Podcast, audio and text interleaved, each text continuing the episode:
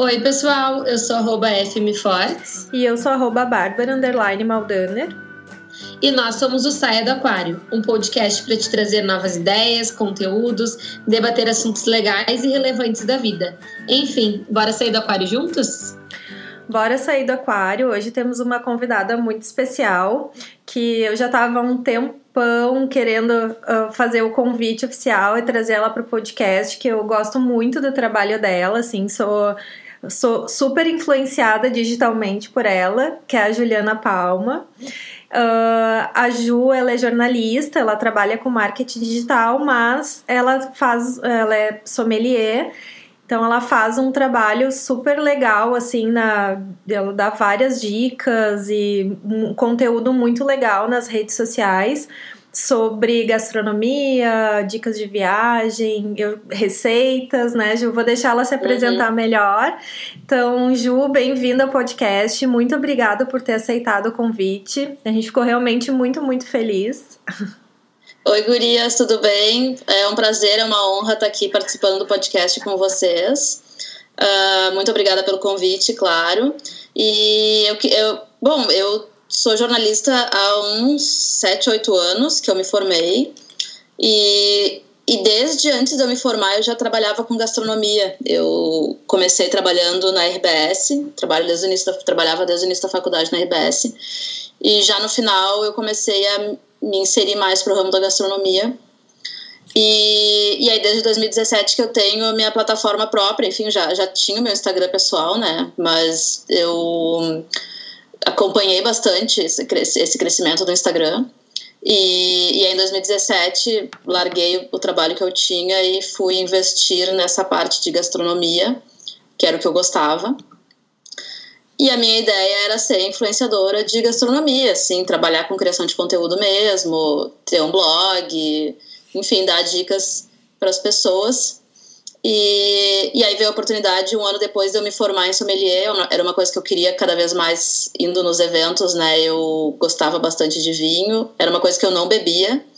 E aí comecei, com o meu trabalho, comecei a provar e gostar, e me formei em sommelier em vinhos em 2018.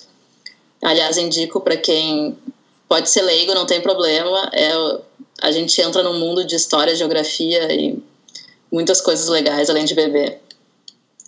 E, e aí a parte da criação de conteúdo, eu trabalho com marketing digital para algumas marcas e foi surgiu bem uh, sem querer assim, porque uma marca me procurou, pergunta, logo que eu, que eu saí do meu antigo trabalho, perguntando se eu se eu faria isso, porque a pessoa não estava mais afim de postar, e eu tá, assumi as redes da marca. E no fim veio mais um cliente, veio outro, veio outro, veio outro, acabou se tornando a minha ocupação principal. E aí agora o blog é o meu segundo, meu segundo cliente. No... tenho a empresa de marca digital, depois vem o blog. Mas tem que tentar conciliar tudo. Ai, que legal, Ju. E interessante isso que tu falou, né? Que tu acabou se formando e antes tu nem, uh, nem era, nem tinha costume de tomar vinho, né? E eu até conversei antes, comentei que eu, eu sou muito nova nisso. Eu comecei a, a beber vinho faz pouquíssimo tempo, então sou bem novata. Mas tem, tem recursos, então. Pois é, para vocês terem uma noção, eu bebia pouquíssimo vinho. E assim, bebia espumante e espumante moscatel. E quando eu digo que é pouquíssimo, era uma taça no Natal e no Ano Novo. Isso foi até. Claro, aí dos meus 18, quando eu comecei, quando eu podia beber, que eu tomava uma tacinha de moscatel no, no Natal e no Ano Novo. E aí isso foi até meus 22, 23, quando eu comecei a, a, entrar mais nesse mundo da gastronomia, em eventos, aí eu ia em jantares harmonizados. E eu tinha que beber, né? Como é que tu vai num jantar harmonizado e não vai beber? E aí eu comecei aos poucos a e aí eu já comecei a provar vinhos bons de cara, né? Eu acho que eu não, não passei por aquela fase da gente tomar vinho ruim só para beber mesmo, sabe? é. Sim, porque essa, esse foi a, essa foi a maneira que eu comecei a tomar vinho, aqueles vinhos uh, doce, suave, e que eu ainda tenho algumas amigas que elas ainda estão nessa fase, assim, que estão uh, come começando a tomar vinho. Ah, todo mundo toma vinho no inverno, eu também quero tomar. Daí começa bem essa fase que a Ju falou mesmo, de tomar uns vinhos que hoje, nossa, eu fico pensando, meu Deus, como eu conseguia. Pois é, e aí a gente é, ou toma só para ter o efeito ali do álcool, mas uh, acaba que não. Eu pulei essa fase do vinho ruim, né? Então eu já comecei a provar vinhos legais que na época eram vinhos ícone das suas regiões e eu não entendia nada, nem sabia o que eu estava bebendo. Sabia que era bom, entendia que, nossa, tinha um gosto ótimo, mas hoje eu fico pensando, eu já provei vinho de mil reais a garrafa que eu não sabia o que que era. É. e é engraçado isso, porque como agora uh, a gente tá, eu vejo assim, Claro que nem a gente falou antes, tu já está inserida nesse meio, então talvez tu não, não observe tanto, mas como as pessoas têm procurado mais por vinhos e saber uh, o tipo de uva. Antes era qualquer vinho. Eu lembro que quando eu tomava vinho era Delgrano, que nem eu brinquei antes, e eu não sabia nem que tinha tipos diferentes de uva, né? E agora aqui na nossa cidade, uh, o pessoal tem uh, feito, tem cursos de vinho, tem eventos, que nem tu falou, de harmonização, e, e, e tem surgido empresas que para realmente só comercializar vinhos. Então a gente vê que é meio que uma que uma onda assim de, de procura por isso, né? Claro, sim, tem. Uh, acho que as pessoas têm cada vez mais se, se ligado nesses assuntos, do mesmo jeito que a cerveja artesanal também está ganhando muito espaço cada vez mais. E, e é uma coisa que traz. Por isso também que eu gosto de, de trabalhar com isso, porque envolve muito conteúdo, né? Envolve história, envolve geografia. Então a gente começa a conhecer um pouco das regiões, por que, que o vinho tal tem tal sabor, porque ele está numa região X. Então envolve a história das vinícolas, a história dos produtores. Então é uma coisa que cativa, né, que apaixona, além de, claro, dos sabores, de, de tu curtir aquele momento, de ser um momento relax. É, eu acho e... que... Desculpa, Ju. Não, tudo bem. Não, eu só ia falar que eh, esse negócio, acho que a questão dos vinhos, assim, terem, acho cada vez mais, acho que na pandemia também acabou trazendo muito isso, né? Porque eu não sei se tu tem algum dado ou se tu uh, ouviu algo assim nesse sentido, eu não, não tenho nenhuma estatística, assim, é só mais uma percepção mesmo mas eu tenho percebido, pelo menos as pessoas à minha volta, assim, terem consumido muito mais vinho durante esse período de pandemia do que antes, sabe? Eu não sei se eu não tinha Sim. tentado para isso, mas. Até eu acho que, eu não sei quanto tempo faz, deve fazer um, dois meses que saiu uma matéria dizendo que o consumo, as compras virtuais de vinho aumentaram 800% no Brasil. 800%. Nossa, é não é um número pequeno. É, eu tinha visto só uma reportagem que as vinícolas aqui, as vinícolas gaúchas estavam com uma produção e com um resultado econômico assim muito bom, né? Uhum. Até porque tinham diminuído os importados e as pessoas acabaram consumindo mais vinhos uh, locais aqui do Rio Grande do Sul, né? Então, eu acho que eu, a, talvez por isso também eu tenha associado, mas eu não tinha visto nenhum número assim. É, eu acho que essa, essa questão de, enfim, do, do vírus ter vindo de fora, da gente estar tá tentando estimular o mercado local para ajudar as pessoas a não quebrarem, tudo isso vai influenciar na gente aumentar o consumo de vinho brasileiro, principalmente, vinho gaúcho, porque aqui no Rio Grande do Sul a gente ainda tem muito preconceito com vinho daqui. Impressionante isso, mas em São Paulo e, e Rio de Janeiro já é muito mais aceito o vinho brasileiro do que aqui. E aqui a gente consome muito mais chileno, argentino. E é uma coisa que eu acho que está vindo para mudar essa questão da pandemia, da gente valorizar o que é daqui, que a gente tem muitos vinhos bons, vinhos ótimos, aliás, e que as pessoas não conhecem, não vão atrás. Tem a questão da grana, que às vezes é caro, uh, por causa dos impostos, aqui a gente tem muito imposto em cima do vinho. Mas eu acho que é uma, é, um, é uma coisa que está para mudar, assim, que as pessoas vão valorizar mais o que é local, o que é feito aqui. É, e é verdade porque a gente tem uma, uma vinícola aqui próxima, aqui a Montenegro, aqui na região que a gente aqui, aqui na cidade tem muito pra, vinho deles para vender, que é a Donguerino. E eu lembro que dificilmente tu, eu ia num restaurante, pelo menos antes da pandemia, assim, eu encontrava na carta de vinhos uh, um vinho da Donguerino. E eu lembro que a gente foi passar uns dias no verão, assim, final do ano passado, uns dias em Maceió e toda quase toda a carta de vinho do restaurante era da Donguerino. Eu pois falei, é, nossa, é bem assim. a, a gente tá no Nordeste e tem vinhos aqui a, a, da Donguerino e lá no Rio Grande do Sul muitas vezes a gente não acha, e não só da Donguerino, eu dei um exemplo, né, mas de qualquer vinícola da, da Serra mesmo, aqui a gente, é, uh, tu, é como tu falou, tu vê vinho chileno, vinho argentino, mas o vinho gaúcho tu vê pouco, né? Mas é muito louco, né? Eu já tive cliente que era bar que vendia vinhos e, e aí era uma coisa que a gente comentava. Eu sempre dizia, coloca vinho brasileiro na carta, eh, vamos divulgar mais vinhos brasileiros. Mas não adiantava colocar porque não vendia. As pessoas iam e procuravam ou argentino, ou chileno, ou, ou de repente um europeu, mas o vinho gaúcho era o que ficava por último, assim, na, na decisão de escolha. E, e aí o meu trabalho também consiste nisso, assim, é tentar divulgar cada vez mais. Claro que eu bebo outras regiões, eu bebo, adoro vinho italiano, adoro vinho francês, português, mas tentar divulgar cada vez mais e também nas viagens isso, uh, os vinhos daqui. E eu acho que muita muita coisa que a gente consegue puxar o, o consumidor é mostrar que também tem o turismo é importante, né? E aí o, o consumidor vai lá, vai, bebe o vinho na vinícola, participa de uma experiência super legal e ele muda a opinião dele, muda a visão dele sobre, sobre os vinhos. Porque de repente só mostrar e apresentar a garrafa não vai mudar muita coisa. Pena que veio a pandemia também. que adiou os planos do turismo. Ai, é verdade. É, mas é legal também porque uh, isso que tu falou do turismo, cada vez mais as pessoas têm procurado esse tipo de, de experiência, né? Além de tu conhecer um lugar, de tu realmente se inserir naquele contexto. E aí eu vejo também várias pessoas que eu conheço visitando uh, as vinícolas e participando daqueles momentos, tipo no gramado, que realmente é muito instagramável, né? É lindo.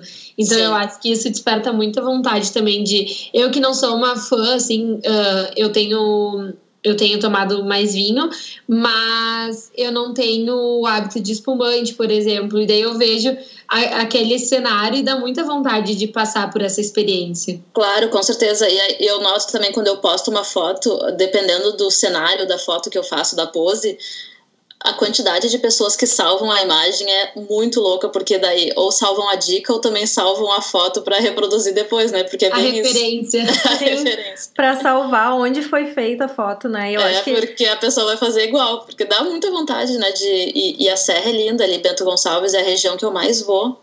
Uh, faz tempo até que eu, que eu costumo ir para lá e prefiro mil vezes do que gosto muito de, da região de Gramado e Canela, mas eu acho que Bento, por mais que o turismo esteja aumentando cada vez mais, além de ter as vinícolas para a gente visitar, ainda é uma região mais relax, que não tem tanta gente no fim de semana, que tu consegue espaços para descansar, para relaxar, para curtir o verde. Então é uma região que eu costumo fugir bastante, costumava, né, antes da pandemia, espero que depois também, fugir bastante para lá. Eu tava direto, era uma vez por mês que eu subia a serra e ia para lá, mais ou menos. Nossa, eu peguei várias dicas tuas de vinícola e de lugares na região para ir em Bento, Ju. É por, Ai, isso, que eu, por isso que eu falei, eu sou, fui já várias vezes influenciada digitalmente pela Ju. Porque... E gostou das dicas? Esse é o que importa. Sim, né? adorei. um, e até assim, a gente foi, teve. Eu, a gente também mudou muito o comportamento, porque é uma coisa muito impressionante. Imagina, eu moro aqui em Montenegro já há cinco anos, morava numa cidade aqui perto, mas Bento, aqui de Montenegro, dá tipo 50 minutos. Imagina. É muito perto, tem uma estrada que a gente pega assim, tipo um atalho, assim, por, pelo interior e é muito tranquilo de ir. Então, eu lembro que o dia que a gente foi, eu, eu, eu, desacreditei. Eu falei, gente, sério, por que, que a gente não foi antes? Eu nunca tinha ido, nunca tinha feito visitação em vinícola e é tudo tão perto. A gente foi passar um final de semana. É de todo, todo sábado, né? Não precisa, pode passar o dia só e voltar, não precisa nem Exatamente, ficar lá. algo assim que, sim, imagina, 50 minutos muitas vezes tu perde dentro de uma mesma cidade no trânsito, né? Com certeza. E, tipo, é super próximo e tem uma variedade de opções, assim, ah, tu pode ou visitar lá o caminho de, pedra, de pedras, que tem uns restaurantes maravilhosos, ou visitar, fazer uma vinícola, ou, né, tem N, uh, tem turismo de aventura, eu acho que uh, tem opções, assim, né? Como tu falou, Gramado, Canela, essa região da Serra tem todo um glamour, é super legal, tem várias coisas. Mas eu, particularmente, amo muito essa a região ali de Bento. Uh, as vinícolas tem em Pinto Bandeira ali também tem umas vinícolas muito legais, né? Sim, Pinto Bandeira eu amo. Ah, eu sempre indico. Acho lindo, assim, super tranquila a cidadezinha. Pra, tem gente que nem chega aí na cidadezinha, né? Que é só uma igreja e uma praça. É bem pequena, ali o centro.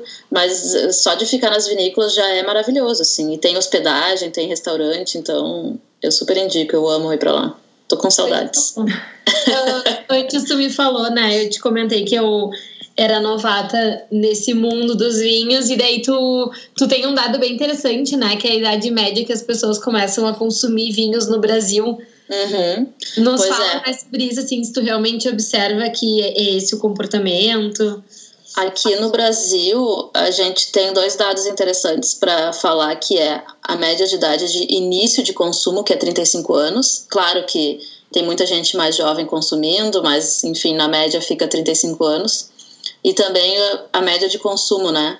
Que está em incríveis um pouco menos de 2 litros per capita por ano. Ou seja, pensem quantos, quantas garrafas de vinho vocês tomam por ano e se está dentro dos 2 litros. Porque eu passo. Ai, eu, eu acho que em uma semana eu passo dos 2 litros. Pois é, eu tava pensando, tipo, é pouco, né? É, e, e aí comparar com Portugal, que por, acho que Portugal está em 60 litros per capita por ano que é um país muito menor que o nosso, claro, né, tem isso, a extensão do país e que, e que a gente tem muito forte o consumo da cerveja. É então, isso que eu ia te perguntar, tu acha que está associada à temperatura também? Porque eu acho, eu acho que sim, a temperatura, porque Brasil é um país tropical, mas hoje as pessoas estão começando a descobrir mais vinho, a gente tem espumantes, tem vinhos brancos, vinhos rosés que são ótimos também, então eu acho que na verdade o, o que pega mais é que o vinho ele tem uma visão elitista, né? Uma visão de muito tempo atrás, de, de ser coisa de rico, de não tá, não ter abertura tanto, de ser caro. Então, e, e, toda aquela coisa do enochato, né? De tu pegar um vinho, girar a taça, sentir o aroma. Então, pegou essa. As pessoas têm um pouco de ranço com o vinho. E não, aos poucos está se, tá se desmistificando isso.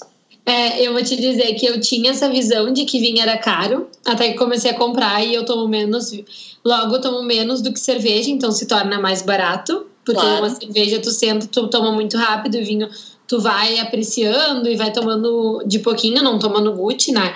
Então se, to se tornou uma coisa que eu quebrei, porque eu pensava que era muito caro e hoje em dia já não acho mais caro. Claro que nem tu falou, tem vinhos que são bem mais altos valores e daí Sim. Também acho que eu não tenho nem paladar para nem roupa para Mas uh, era um, um preconceito que eu tinha sobre e também uh, dessa questão de, de vinhos, variações de vinhos, né? Porque sempre vem à mente só o, o vinho tinto ali suave e seco. Claro, é, e a questão do, dos valores também tem, tem vinho para todos os gostos e todos os bolsos. E também tem muitos vinhos que a gente paga a grife, né? Como uma roupa, uma bolsa ou um sapato, que acaba uma marca muito famosa, vai ser uma fortuna o vinho, porque tu vai pagar pela experiência de estar tá comprando daquela marca. E, e sim, é, o vinho, é, quando eu falo que estudar, a gente abre um novo mundo e se apaixona, porque tu nunca vai, parece que tu nunca vai saber tudo do vinho. A impressão que te dá, cada aula que tu assiste, a impressão que dá é que abre mais um mundo de possibilidades, porque é muita uva, são milhares de uvas, milhares de uvas no mundo inteiro. A gente nem conhece todas, a gente conhece as mais famosas. E, e aí tem estilo de produção, tem os países. Aí, por exemplo, um Malbec que é feito na Argentina vai ser diferente de um Malbec da França. Uh, e tempo de madeira, que as pessoas, que os enólogos colocam vinho, pode passar seis meses, doze meses, tudo isso vai influenciar no sabor. Então a gente tem um milhão de possibilidades. Isso é muito encantador, assim. E eu fico pensando quanto muda o paladar, né? Quanto, que nem tu falou, tu já começou experimentando vinhos uh, mais sofisticados e bons, né? Uh, e o quanto tu vai teu paladar aprende rápido porque quando eu comecei a, a tomar vinho eu lembro que eu tomava suave, mas não gostava muito porque eu nunca gostei muito de bebida doce. Então eu fui experimentando e aí esses dias eu descobri que eu, que eu gosto de vinho. Eu sempre comprava Cabernet. E aí esses dias me falaram: "Ah, então tu gosta de vinho mais intenso?". Daí eu comprei um mais intenso, eu gostei. E eu pensava: ah, nem sabia que eu já tava nesse degrau". pois é, é que vai depender do teu paladar, do que tu gosta ou não. Eu, eu por exemplo, comecei com moscatel super até hoje. Eu gosto de bebida doce, para mim não é um problema. Comecei, aí comecei a provar outros, né? Fui para os espumantes Brut, fui para os Nature. Hoje eu bebo moscatel muito pouco, não, não vai ser a minha primeira escolha, mas acho que tem tem muita gente hoje. Se vocês entram no mundo do vinho, ah, é porque moscatel não sei o que, eu não gosto de bebida doce. Tem um ranço tem com moscatel. É, tem muita gente é, que tem preconceito. É doce, mas existem ocasiões e ocasiões para beber, né? Tem, dá para harmonizar. E, por exemplo, se tu harmoniza com uma fruta, fica uma delícia com um morango. Então, dá para beber em diferentes ocasiões. Mas eu comecei, eu só conseguia beber moscatel, achava ruim o brute. Aí fui aos poucos provando, provando, provando. Hoje eu bebo Nature, que é a versão que não tem nada de açúcar. E é o que eu mais gosto hoje. É, eu acho que essa eu nunca, nunca experimentei, assim, eu tô ainda parei no brute. Mas, Mas, eu vou te dar uma, uma dica, já que a gente falou de Pinto Bandeira, e lá em Pinto Bandeira são as melhores, tem algumas das melhores espumantes que eu já provei, assim, aqui do Brasil. Prova a Nature da Gás. Ah, é, então, assim. na Gás eu fui por uma indicação tua, inclusive, eu visitei... Oh. Eu visitei a vinícola por uma indicação e eu experimentei o espumante brute deles. E é maravilhoso. E também tem uma outra, uma outra amiga nossa aqui de Montenegro, que ela tem agora uma empresa de vinhos também, ela vende. E ela também me indicou, ela e a família dela, eu acabei indo, mas o Nature deles eu nunca tomei agora.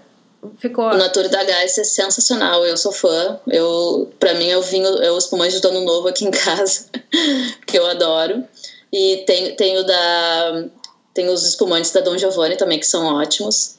Então vale, vale experimentar. E agora estão cada vez tem aí que vem as ondas, né, dos estilos. Aí, por exemplo, tem um espumante que que eles vendem sem, vou falar um termo difícil, sem o degorgement, que é quando tu deixa as leveduras dentro do vinho, do espumante. Quando, porque geralmente no espumante eles tiram a levedura que, que faz o, o gás e, e faz a questão do álcool. Eles tiram as leveduras e aí agora tem uma onda que é do surli, que os, os espumantes são comercializados com a levedura dentro. Então, traz outros aromas, traz diferentes, traz mais acidez. Uhum. E aí tudo isso são coisas que a gente vai provando, vai provando e vai gostando ou não, né? Tem, agora tem muita gente que curte só o surli. Eu gosto, mas não é, não é, não vai ser minha primeira escolha. Mas é um vinho mais, é um espumante mais seco. Mais seco. É, eu agora assim uma como tu comentou antes, eu sempre vinho para mim era vinho tinto, né? E aí eu tomava Merlot, depois uh, mudei, daí uh, comecei a tomar Carmener, descobri que eu gostava, adorava uh, o sabor. E agora, na pandemia, assim, algumas vezes eu nunca fui uma pessoa que eu preferi cerveja, assim, a cerveja eu tomava, mas não era nada assim. Então, eu comecei a experimentar vinhos, vinhos brancos e rosé. E, uhum. e hoje, assim, eu amo vinho rosé. Descobri, assim, que eu sou apaixonada. Então, é, foi algo também que foi fui mudando, assim, fui experimentando, até porque às vezes a gente não se permite, né? Fica com preconceito de, ah, não, eu só tomo moscatel, nem vou provar outra porque não gosto, Sim. porque é muito seco. Então é, é muito legal isso, assim, a gente acaba descobrindo outros sabores e também tem, tem toda uma questão de harmonização, né? Que daí não vou não entendo nada, mas acho o máximo, assim, harmonizar uh, jantares e refeições, enfim, com os vinhos. Sim, e a questão do, do vinho, do, do nosso gosto, assim, a gente tem, o, o rosé principalmente tem muito preconceito também, porque por muito tempo era vinho de mulher, porque é rosa. Aí também veio uma, uma ideia de que o vinho rosé é uma mistura das sobras dos vinhos tintos e brancos. Isso não existe. É o jeito de é o mesmo jeito de fazer um tinto, só que fica menos em contato com a casca e aí o, a pessoa que vai, o enólogo que vai decidir se a cor do vinho, a tonalidade do vinho rosé se vai ser mais rosa, vai ser mais laranja, vai ser e, e o legal do vinho rosé que eu curto muito é que ele une o, os aromas e sabores de um vinho tinto, porque traz muita coisa de frutas vermelhas, mas com a refrescância do branco. Então, esse meio termo aí para quem gosta de tinto, e, mas quer uma coisa mais refrescante, eu acho ótimo. Assim. Ah, agora, eu, agora eu descobri por que, que eu gosto, então é por isso. Porque eu é sempre por tive uma preferência por vinho tinto, só que realmente em, em dias quentes, assim, né, não, não desce muito bem, não, não é algo que. Sim. Uh, eu nunca acho, na verdade, que vinho desça ruim, porque eu adoro, mas eu, eu, acho que realmente ele fica muito pesado. É, mas às vezes um dia tá 30 graus na rua, tu nem tem vontade de tomar um tinto, né? É, fica muito não, pesado. Não passa aquela vontade. E aí o rosé, o rosé é feito com uvas tintas, então por isso que ele traz essas características das uvas tintas, mas com a refrescância uh, de um vinho branco, por exemplo. Então, até muita, muitas vezes me perguntam, esses tempos eu fiz uns, uma, umas lives sobre, sobre vinho, muita gente me perguntou uh, como passar do vinho suave para o vinho seco e, e como eu, tipo, se gosta muito de tinto, como provar outros tipos de vinho, mas aos pouquinhos, assim. Aí eu sempre indico o rosé, porque para mim é um meio termo perfeito, assim. Além de ser um coringa e harmonizar com basicamente tudo. E, e o rosé, então, tu também indica para as pessoas que têm esse hábito de vinho mais suave para passar para o vinho mais seco? Eu, eu indico sim, porque o rosé acaba tendo muito aroma de morango, framboesa, cereja, é um aroma mais fácil assim de, de de curtir, de porque o branco, o branco tu pode escolher um branco que tu não goste, assim, por acaso. Os brancos são muito bons, mas tem características diferentes. Talvez tu encontre um mais ácido que não curta também.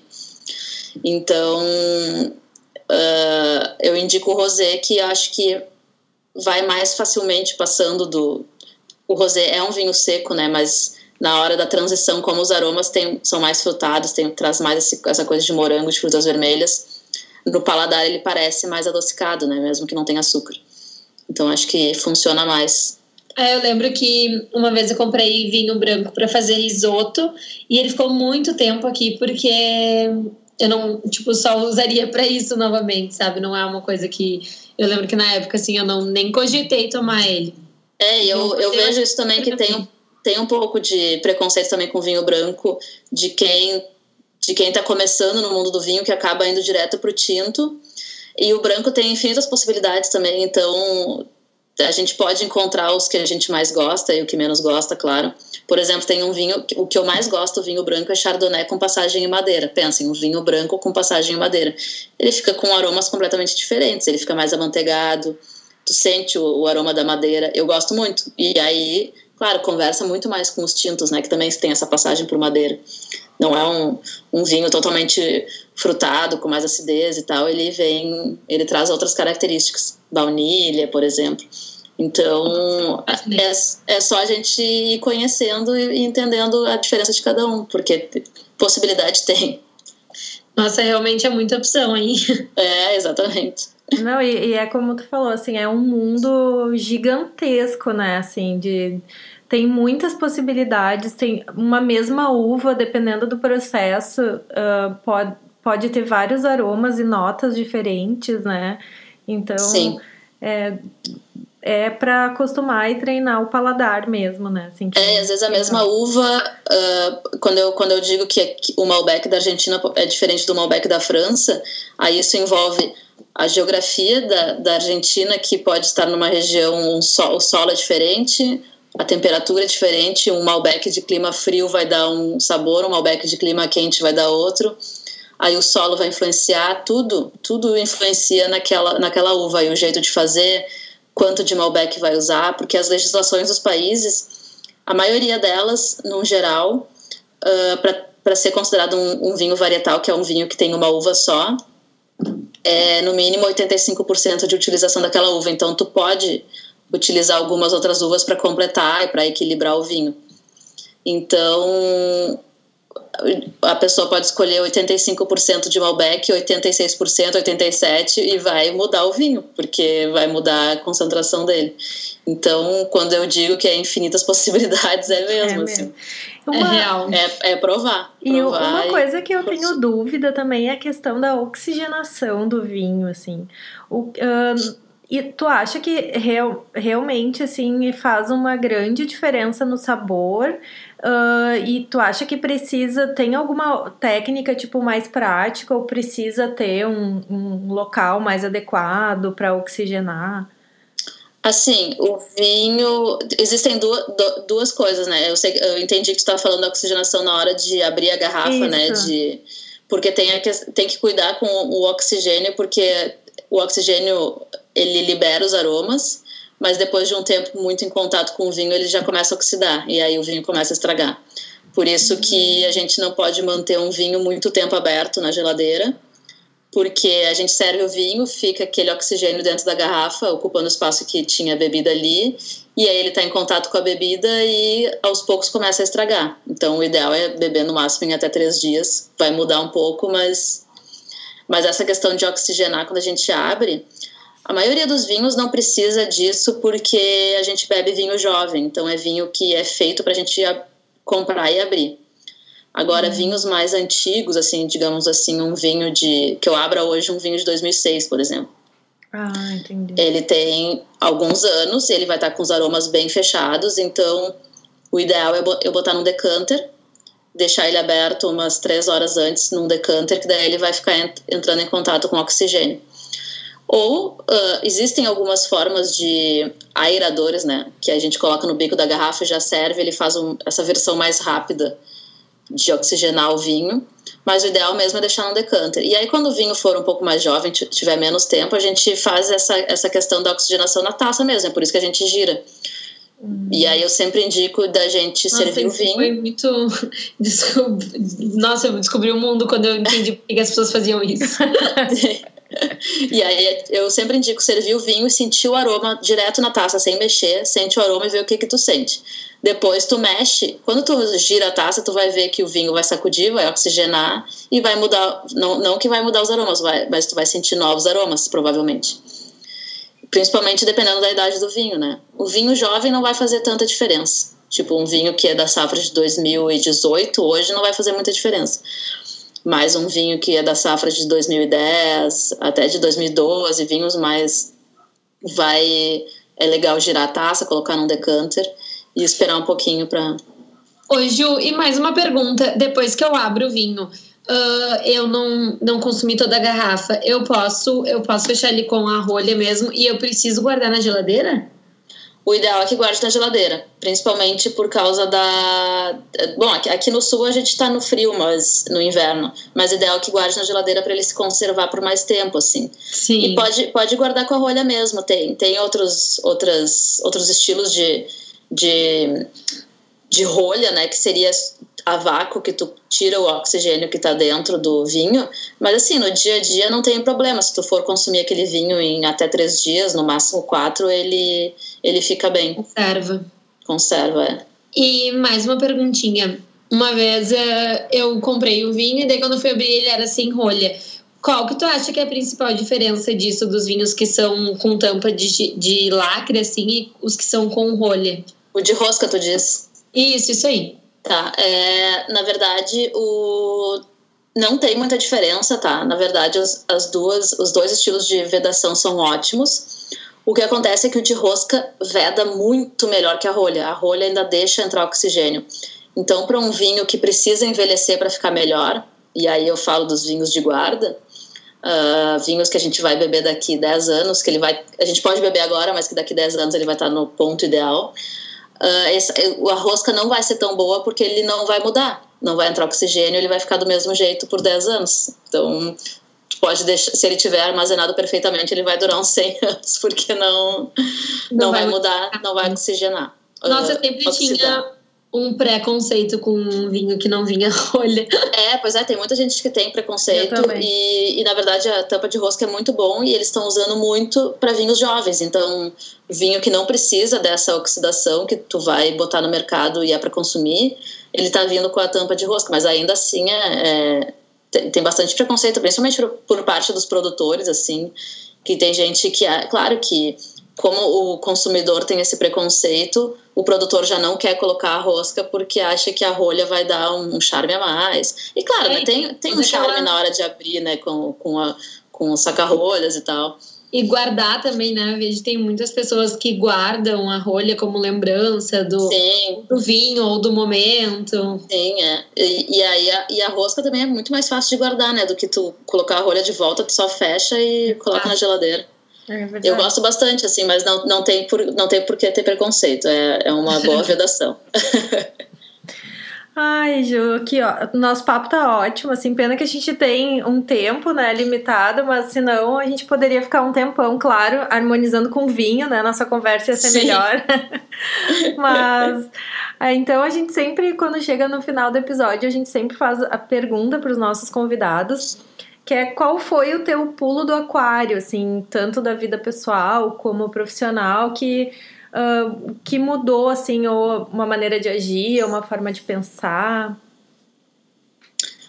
Um, eu fiquei, na verdade, tu, tu, me passou essa pergunta ontem, uhum. anteontem, não lembro, e eu fiquei pensando nela e eu não consegui pensar numa situação única, assim. Eu acho que eu tive várias situações de pulo de aquário, tanto de relacionamentos quanto de trabalho, mas eu acho que o maior pulo mesmo foi essa questão de ter saído de uma empresa que eu trabalhava, eu trabalhei minha vida inteira na RBS, foi meu primeiro emprego e eu trabalhei sete anos praticamente na RBS e, e aí ter saído de uma grande empresa e apostado num trabalho que eu nem imaginava que ia dar certo, assim. Eu larguei um trabalho, eu era editora de um caderno, larguei um trabalho super fixo, assim, e, e entrei numa vida que eu comecei, eu fiz uma empresa, eu quis criar um blog e continuar falando as minhas experiências de gastronomia, mas eu não sabia se isso ia dar certo. Aí comecei com outro trabalho, que era é esse de marketing digital, totalmente sem querer, e entrei de cabeça nisso e hoje é o que me sustenta. E aí eu acho que esse esse empurrãozinho assim sair de uma empresa grande e sem ideia do que fazer e aí começar aos pouquinhos uma outra um outro trabalho completamente diferente do que eu fazia é, foi muito sair do aquário assim. E, e, me deu uma outra visão de mundo assim completamente. Hoje eu faço meu horário hoje se alguém já, já tive propostas para entrar em voltar para a empresa tradicional mas eu repenso muito porque por mais que eu trabalhe muito mais hoje uh, porque não tem horário, eu posso trabalhar. Ontem era 11 horas, eu estava trabalhando, mas porque no início da tarde eu tirei uma folguinha. Então, assim, faço meu horário e, e aí hoje perder essa, esse, essa autonomia, aí não. Eu tenho que pensar muito antes de perder essa autonomia. Então, eu acho que mudou totalmente a minha visão de trabalho e de, e de relação comigo mesma também. É, a gente, a gente, uh, eu acho que esse é um pulo assim de desconstrução, né? Muito que eu, eu tenho certeza que, que muitas pessoas também passam por esse pulo, mas que depois é difícil voltar para o aquário, né? Bem como tu é, falou. Exatamente. E nunca voltemos, né? É. é. e aí é isso, e aí é ficar com a cabeça borbulhando de ideia para saber porque se a gente estagnar, a gente sabe que não vai funcionar. Tu tá trabalhando sozinha, então é o tempo inteiro ter que buscar novidade para se manter atualizado, né? Então é um trabalho constante. Ai, Ju, muito legal. Eu vou te agradecer também, porque a base te acompanhava e te conhecia e sempre comentava de ti. E eu comecei a te seguir agora mesmo, eu não, não te acompanhava, acho que justamente pelo meu, não desinteresse, pela minha falta de interesse em saber mais. Mas já me deu muita vontade de conhecer mais sobre esse mundo dos vinhos. E com certeza eu vou também pegar várias dicas ali que a Baja já roubou para experimentar lugares e, e, vinhos diferentes. E Ai, receitas, bom, né? Esses dias eu fiz o, o risoto de moranga com linguiça da Ju. Ai, muito bom esse Meu risoto. Deus, maravilhoso. Arrasou. E agora que tá essa frente fria aí, vale muito a pena fazer. Então, é. ficou muito gostoso. E a, a Ju tem várias receitas no, no Instagram também, rápidas, né? Bem práticas de fazer, assim. Então, vale muito a pena. Sigam, acompanhem o trabalho da Ju, tanto para conhecer mais sobre vinhos, mas gastronomia, harmonização e também pegar umas dicas de lugares bem próximos aqui da gente que valem super a pena conhecer. Aí eu vou deixar meu arroba, que acho que a gente não falou, né? Que é Ju Palma. Ah, é verdade, mas, Ju Palma. mas vamos te marcar na, na postagem do, do Ah, podcast legal, tá. E, e, Gurias, eu queria agradecer o convite, fiquei super honrada de conversar com vocês, adorei conversar, o papo foi, por mim, eu ficava mais horas aqui conversando, Ai. falando de vinho, porque é uma coisa que eu amo. Obrigada, Adorei, nós, nós agradecemos muito ter aceitado e no meio da, da tua rotina aí também conseguir um tempinho com a gente aqui. Então, pessoal, se vocês tiverem qualquer dúvida, nos mandem ou mandem pra Ju lá pelo Instagram, eu tenho certeza que ela vai responder. E é isso. Obrigada, Ju. Beijão, Muito gente. Boa obrigada. semana. Obrigada, Gurias, um beijo. Beijo, beijo. Tchau, tchau. Tchau.